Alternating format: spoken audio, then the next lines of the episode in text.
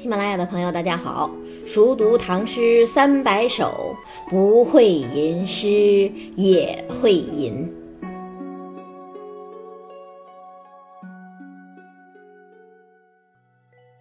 前几期啊，跟大家连续分享了几首送别诗，那今天呢，就按照约定，跟大家一起分享一首久别重逢的诗——杜甫的《赠卫八处士》。人生不相见，动如参与商。今夕复何夕，共此灯烛光。少壮能几时，鬓发各已苍。访旧半为鬼，惊呼热衷肠。焉知二十载。重上君子堂，惜别君未婚，儿女忽成行。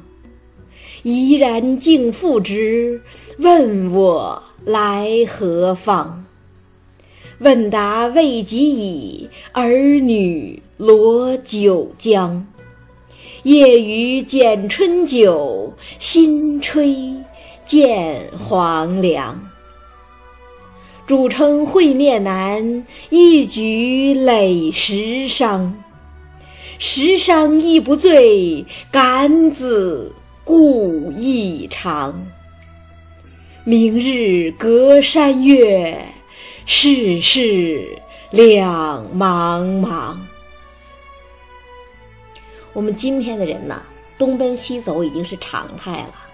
咱们因为求学、工作、婚姻等等种种原因，离开家乡，离开熟悉的生活，投身新的环境，结交新的朋友，自己呢，也在不知不觉之中变成了一个新的人。那曾经情投意合的发小，曾经形影不离的闺蜜，都慢慢的被我们封存到了记忆深处。如果有幸重逢，就会发现，哎呀，眼前这个人呐，和我们记忆中的那个人几乎像是两个人。那此刻的自己和当年的自己又该有多大的差距呢？夫君追昔，真是悲心交集呀！咱们现在搞同学会，不是常常就有这样的感慨吗？杜甫这首《赠卫八处士》。讲的就是这种情景。魏八处士是谁呀？我们已经不能确切知道了，只能从诗题判断，此人姓魏，排行第八，一辈子没有做过官。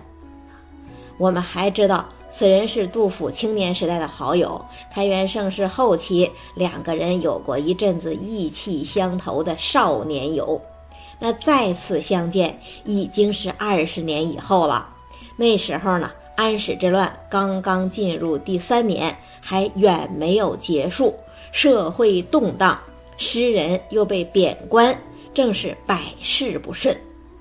时代的乱离和人生的聚散交织在一起，那这样的重逢该怎么写呢？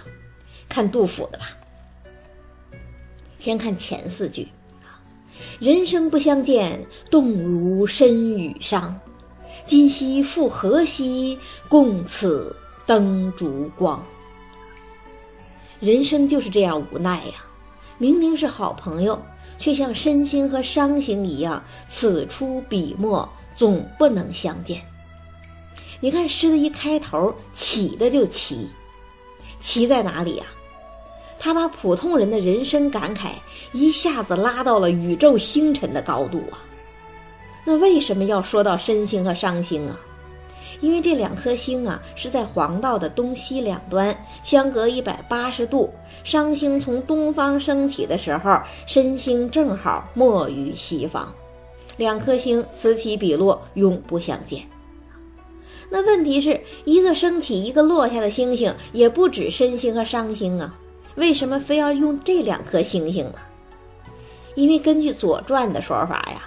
这两颗星其实是上古五帝之一高辛氏的两个儿子啊，这兄弟俩整天打架，所以爸爸呢就把大儿子分封到了商，也就是今天的河南商丘啊，主管商行，把二儿子呢分封到了大夏，也就是山西太原，主管申星啊，让兄弟俩别再见面，就像这两颗星星一样。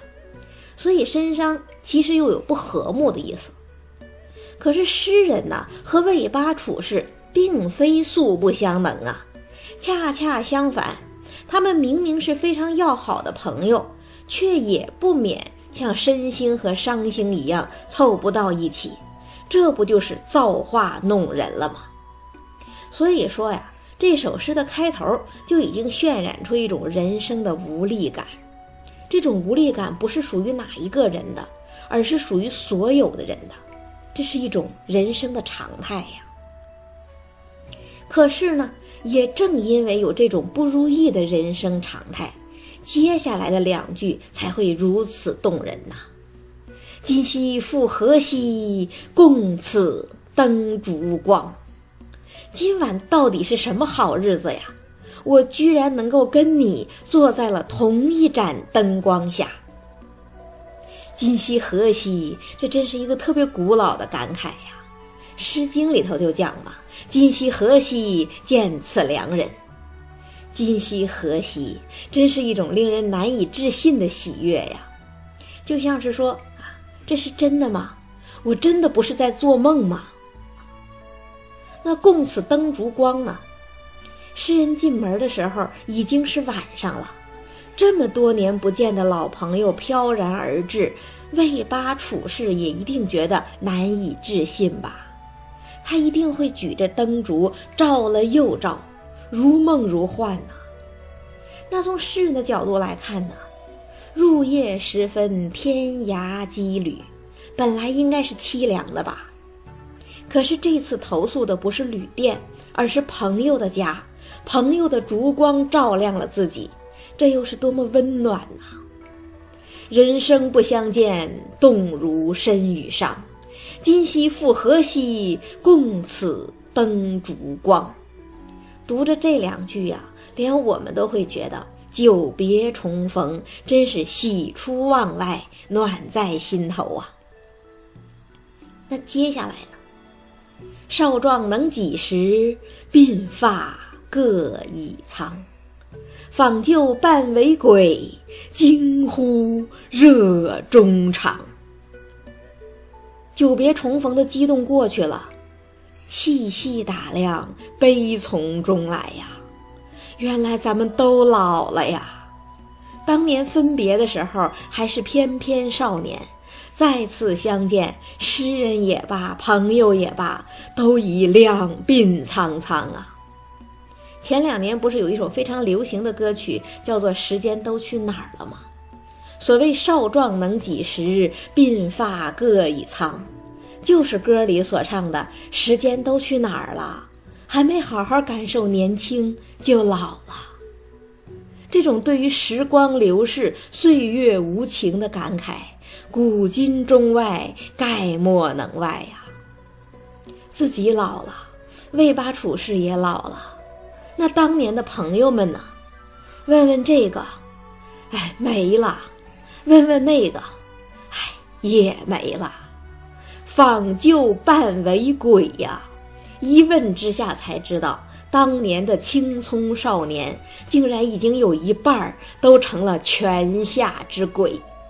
这样的答案，一般人都觉得难以接受啊，何况是多情的杜甫呢？问一声，叹一声，心里翻江倒海，如烈火焚烧，这就是惊呼热衷肠啊！当年汉武帝也讲过“少壮几时耐老何”，曹丕也讲过“亲故姓名半为鬼路”。人到中年呐，本来就难免亲朋凋零的悲哀，何况诗人还赶上了安史之乱呢？时代的悲剧放大了人生的悲剧，让人不由得惊呼热衷肠。共此灯烛光是热的，访旧半为鬼是冷的。刚一见面，诗人心里就已经是冷热交织、悲喜交加了。那接下来呢？焉知二十载，重上君子堂。逝去的已经逝去了，那就更加珍惜眼前人吧。所以呢，诗人的视线又回到了当下。真没想到，时间过了二十年，我还能再次踏入你家的厅堂。从这两句话开始，悲喜交加的见面结束了。诗人也罢，魏八处士也罢，都要放下当年的话题，体味一下彼此现在的生活了。那现实是什么呢？下四句。惜别君未婚，儿女忽成行。怡然敬父职，问我来何方？当年分别的时候啊，你还没结婚；如今重逢，你都已经儿女成行了。其实这还是在呼应刚才那句“少壮能几时”啊。孩子是最容易让人产生年龄感的。孩子都长这么大了，我们能不老吗？这不也正是今天咱们见到老朋友的时候最常有的感慨吗？那看朋友的孩子，就仿佛看当年的朋友一样，所以诗人呢，亲切地看着魏八处士的孩子，而孩子们呢，也非常懂事儿，恭恭敬敬地拜见父亲的老朋友，亲热地问诗人从何而来。多温暖的画面呢！那诸位，到这里，接着该怎么写呀？既然都提到了孩子的问题，一般人大概都接着会回答自己从哪儿来到哪儿去吧。可是呢，杜甫什么都没说，而是用“问答未及已，儿女罗九江”一笔就带过去了，真利落，真干净。那为什么一笔带过呀？这就是真实的生活呀！咱们中国人最实在了，客人来了，第一件事儿先要张罗吃饭，所以这时候的问和答都是匆匆忙忙的。而且，儿女对父亲的朋友真的那么有兴趣吗？肯定是礼貌大于兴趣啊！在这种情况下，做父亲的当然要让他们赶紧去张罗饭。把真正聊天的时间留给自己，所以呢，这句话还有另外一种写法，叫做“屈儿罗九江”。我个人觉得更好。想想看，孩子还在你一言我一语的问候啊，父亲就开始赶他们了？怎么赶呢？哎，别都围着杜叔叔了，赶快去打酒，让我和杜叔叔好好喝一杯吧。想想看，这样的场景是不是如在眼前呐？多传神呐！那孩子去张罗酒了，可是光有酒还不够啊！旅途的劳累呀，需要踏实的饭来安顿。给诗人吃什么呢？接下来这两句话非常经典：“夜雨剪春酒，新炊见黄粱。”诗人突然到来，魏八处士家里也没什么储备。偏偏外面又下起了雨，怎么办呢？幸好啊，自家菜园子里种着韭菜，就冒着雨到园子里割一把韭菜下饭吧。那掺着黄米的二米饭刚刚煮好，又热又香。这两句话看起来多写实啊！其实背后也有典故，什么典故呢？当年东汉的名士郭泰啊，在洛阳一边念书一边种菜。有一天傍晚，大雨滂沱，他的好朋友范奎忽然来访，郭泰呢就冒着雨到地里割韭菜来款待朋友。杜甫其实是拿他们两个人的故事来比魏八处士和自己，同样的好友，同样的春天，同样的雨夜，同样的情谊。但是呢，这两句话写的真漂亮，比原来的典故好多了。按照原来的典故，郭泰呢是用韭菜给范奎下面条吃，这当然也很好。但是哪有夜雨剪春酒，新炊见黄粱漂亮啊？大家想一想，韭菜是绿的，还带着冷雨，而黄粱是黄的，还冒着热气。一绿一黄，一冷一暖，多搭配呀！不是珍馐美味，却是家的味道，让人觉得特别踏实。古往今来，还有比这更温暖人心的吗？那酒暖了，饭好了，这时候呢，作为主人的魏八处士举起了酒杯。主称会面难，一举累十觞。十觞亦不醉，敢子故一场。魏八处士说呀：“时逢乱世，见面不易呀，咱们就多喝几杯吧。”接着呢，自己一连干了十杯。十觞亦不醉，敢子故一场。连干十杯也不醉。是因为酒量大吗？当然不是啊，是因为主人的心意太诚，感慨太深，一切都放在酒里，所以才这样一杯一杯复一杯呀。这不是不醉，这是不惜醉呀。那主人是这样，诗人呢？诗人感子故意长啊。我感动于你对老朋友是如此情深意长，毫无疑问，诗人必定也是一醉方休了。那不知道大家有没有感觉？本来从惜别君未婚，儿女忽成行，一直到夜雨剪春酒，新炊见黄粱，气氛都是温暖的，甚至是热闹的。但是不知道为什么，说到两个人喝酒，本来应该是更热闹的场景，我们的心反倒有点往下沉了。到底为什么呢？看最后两句吧：“明日隔山岳，世事两茫茫。”明天呢，我就要越过华山，踏上新的旅途了。咱们两个之间将再次隔水隔山，世事难料，后会难期呀。原来问题出在这儿，欢乐仅仅属于今宵，明日一别，后会难期。怪不得刚才的酒里会有一点拼醉的那种沉痛感了，这真是说不尽的感慨呀，跟开头又呼应的那么严整。开头是什么呀？人生不相见，动如身与伤啊。结尾呢？明日隔山岳，世事两茫茫。这样的聚少离多，不是咱们两个人的事儿啊。这就是人生啊，这就是世事啊。一种人到中年以后才能体会到的巨大的苍凉感，一下子就笼罩了我们。这就是老杜的沉郁顿挫呀。聚散不长，别亦会难。